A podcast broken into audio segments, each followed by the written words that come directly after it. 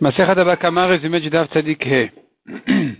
La Gemara ici traite le cas d'un voleur qui a volé une brebis, une brebis ou une vache, et la brebis, il a tendu la brebis, la vache a eu un petit veau, et donc maintenant il y a eu un changement, un changement sur la brebis, sur la vache qui a été volée.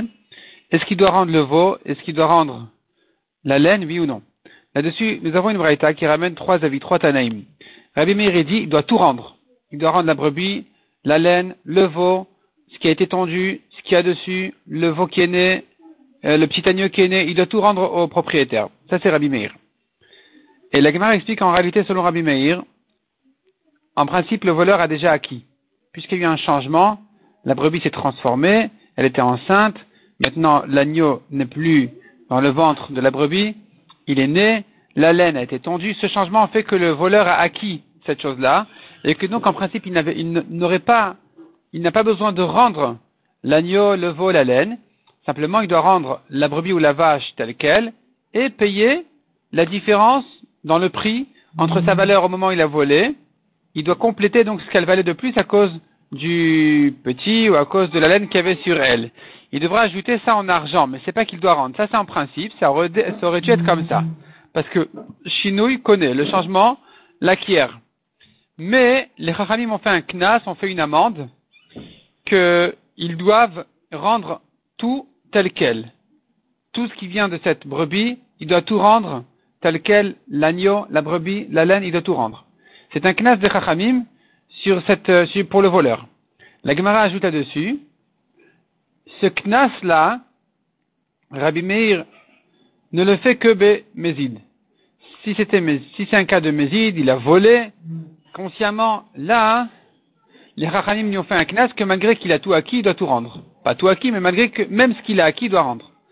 Mais dans un cas de shogeg, comme quelqu'un qui devait par exemple teindre une laine en rouge, il a fait en noir, noir en rouge, ou noir, il a fait en rouge, ici, il y a un changement qui a été fait, et normalement, il doit payer que la laine, il doit payer que le prix de la laine, il n'a pas ajouté que la laine a été améliorée grâce à la couleur, grâce au rouge, au noir. Et là, les Chachamim n'ont pas fait le knas de dire, mais il doit quand même payer le prix de la laine aujourd'hui, la laine rouge, la laine noire telle qu'elle est aujourd'hui. Les Chachamim ne lui ont pas fait cette amende-là. Pourquoi? Parce que c'était un shogeg. Il n'a pas, il pas fait ça méchamment comme le voleur, il n'a pas fait ça consciemment méchamment comme le voleur. Donc ici, on ne lui a pas fait ce knas, il suffit de rendre la laine telle qu'il a reçue. Par contre, dans un cas de voleur, comme on a dit, il ne va pas rendre tel qu'il a reçu, il doit tout rendre, même l'agneau qui est né, même la laine qui a été tondue. Ça, c'est Rabbi Meir. Revenons à la Braïta. Nous avons dans la Braïta encore Rabbi Houda et Rabbi Shimon. Rabbi Houda, il dit, il faut rendre le vol tel quel. On ne sait pas exactement ce qu'il veut dire Rabbi Houda. Rabbi Shimon, il dit, on l'évalue en argent. Qu'est-ce que ça veut dire? Qu'est-ce qu'il veut dire par là Rabbi Houda et Rabbi Shimon? La Gemara nous donne là-dessus deux explications. Rav Zvid et Rav Papa.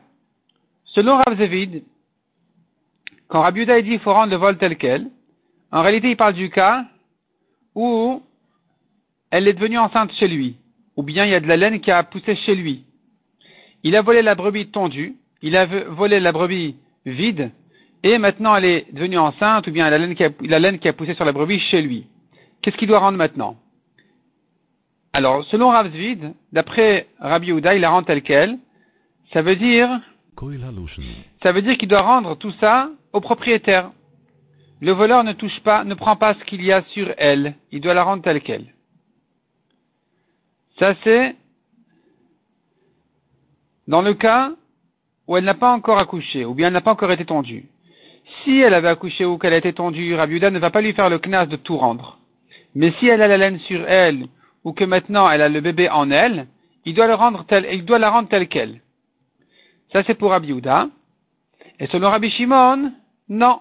Le voleur peut tout prendre.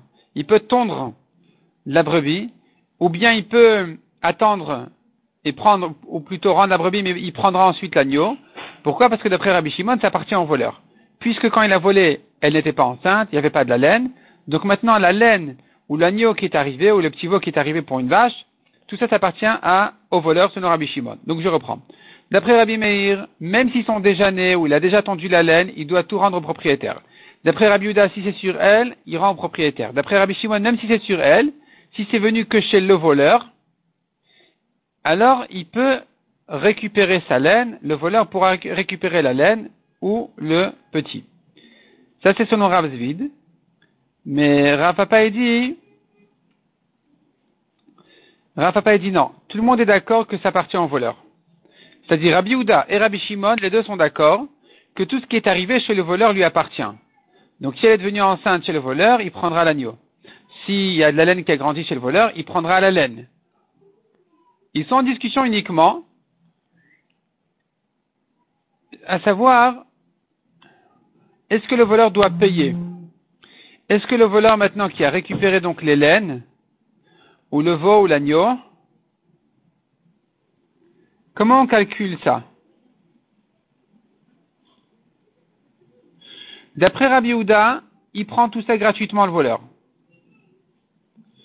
Mais d'après Rabbi Shimon, ils doivent quand même se partager le propriétaire avec le voleur, parce que le, voleur finalement il fait des affaires sur la brebis volée. C'est pas normal. Donc on va considérer comme s'il y avait un accord entre a priori que le voleur il s'en occupe et que maintenant et qu'ensuite euh, il se partage euh, il se partage euh, l'agneau ou la laine. Et donc d'après Rabbi Shimon ils devront se partager ils devront se partager un certain pourcentage, comme dit la Gemara, les Merta, les Shlish ou la moitié, le tiers ou le quart. La Gemara ensuite dit, d'après Rabbi Shimon, selon Rav Papa, selon Rav Papa qui a dit il se partage, est-ce que quand il lui rend, il lui paye en argent, ou bien il prendra de la viande elle-même?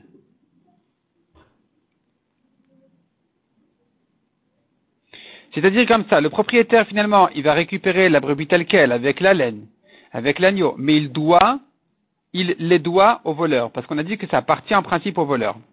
Mais pas entièrement, d'après Rabbi Shimon, il se partage un certain pourcentage. Donc maintenant, le voleur, il est considéré comme un, comme un associé. Est-ce que s'il est considéré comme un associé, alors il prendra, il va se partager physiquement, physiquement sur la laine, ou sur le physique de, de l'agneau ou du veau, ou bien le propriétaire va lui donner en argent. Et la conclut que le propriétaire pourra lui payer en argent. La Gemara donne encore d'autres exemples, où par exemple un créancier vient chez l'acheteur de son endetté et il prend son terrain. Et si maintenant le terrain était amélioré par l'acheteur, eh bien l'endetté viendra et il lui donnera en argent. Il lui donnera en argent la différence. Donc ici aussi, le propriétaire rendra au voleur la valeur de la laine ou de l'agneau, enfin d'un certain pourcentage, comme s'ils étaient associés dessus, et ça il rendra en argent et pas en physique, pas en laine ou en agneau. La Gemara demande une contradiction dans Shmuel lui-même. D'une part, Shmuel il dit un créancier, comme on a dit, il doit rendre, il, rend en argent. Il rend, c'est-à-dire quand il prend de l'acheteur de son endetté, de son emprunteur, il lui prend, il lui prend le terrain, il lui rend en argent ce que l'acheteur a amélioré. D'autre part, on voit que Shmuel dit, il peut tout prendre. Donc comment on arrange ça? La Gemara donne une première réponse qui a été objectée. La Gemara dit finalement, ça dépend tout simplement combien, de combien est le prêt. Si le prêt est équivalent au terrain avec sa récolte, tout ce qui a été amélioré sur le terrain, alors le créancier il prend tout.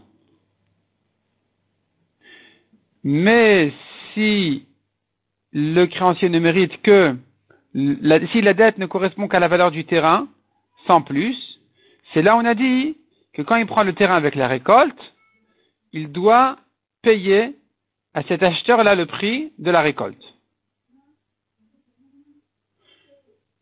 La Gemara dans le suivant rentre encore un peu dans les précisions de quel cas exactement il s'agit. Et la Gemara dit en fait c'est une marloquette. Selon un avis, effectivement, c'est comme on a dit. Et selon un autre avis, l'acheteur pourrait prétendre, en principe, je ne veux pas de l'argent, je veux que tu me laisses une parcelle de terrain qui est équivalente à ce que tu dois me rendre pour ce que le terrain amélioré avec la récolte et tout ça, sauf si vraiment ce terrain-là uniquement sauf si vraiment ce terrain-là a été hypothéqué directement sur cette dette, dans ce cas-là, il sera obligé de le rendre entièrement et ne récupérer qu'en argent.